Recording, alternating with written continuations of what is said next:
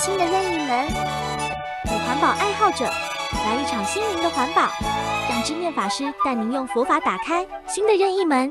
人间佛教对我来说呢，是一扇任意门。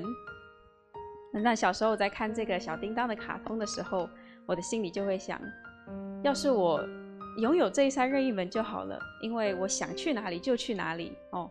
在这个在这个卡通里面，就是你想好你要去哪里，打开门，你就可以去到那个地方，这是神奇的一件事情。那没想到学佛以后呢，我才发现，原来我们本来就有这个任意门，它其实就是我们的这一颗心。这个心带领我们哦，一天二十四小时，它的速度非常的快速。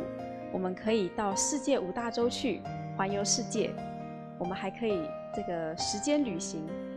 那以佛教的角度来说呢，我们佛教讲十法界嘛，那所以这个心呢，也在这个一天中在十法界里面轮回。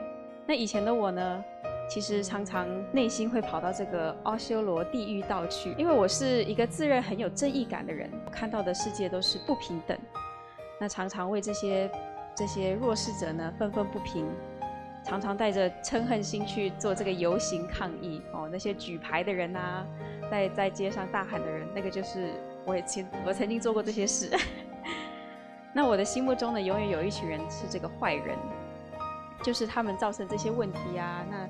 不想要解决这些问题的人，也是他们的合伙。曾经有这样子的想法，那所以我的任意门呢，它打开来全部都是这个五浊恶世，都是这些乱象。但是我来到了佛学院，哦，学习佛法，我看到了师父上人的任意门，他带他带来的是一个不一样的风光。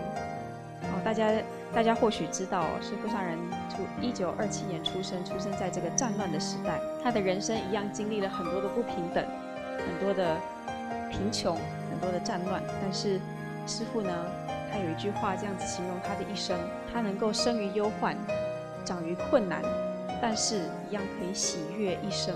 师父他没有因为他自己穷而怨天尤人，他也没有因为困难而放弃自己的理想，反而他是让这个用他的经历的困难化作愿力，来做这个普利人天的事情。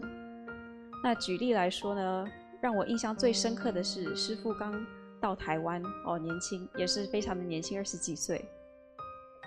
那师父上人呢，他在没有寺院肯收留他的情况下，因为当时就是很困难哦。那师父这个被被视为这个外省人，也也那寺院也有对他很多的防备。师父上人常常不知道他的下一餐要从哪里来。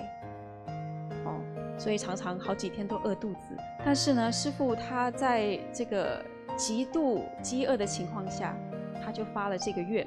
他发愿呢，未来他有能力的时候，有寺院的时候，他发愿这个普门大开，让所有的人都能够进来吃饭。那所以我看到师傅呢，他在这个经历苦难的时候，他唯一的希望就是别人不再经历他受的苦。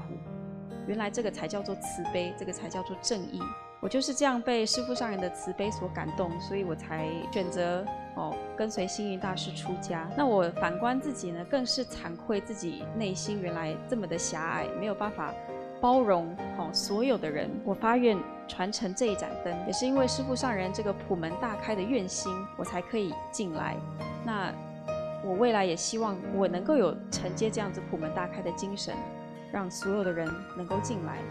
让大家打开自己的心门，哦，去平等的对待彼此。那所以对我来说呢，人间佛教可能不是就是那一扇门，而是它是我打开心门的钥匙。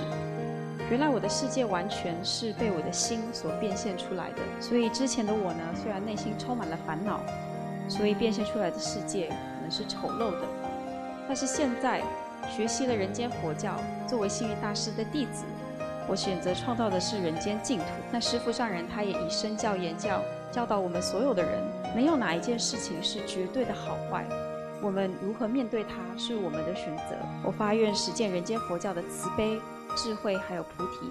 最后呢，跟大家分享我很喜欢的一句话，也是我修行的指南。那师父呢，他说啊，对于到处可见的乱象恶习，我们与其痛心疾首。倒不如平心静气的自我期许，从今天开始尽一己之力，将欢喜布满人间。心中的任意门，只要愿意，必能打开。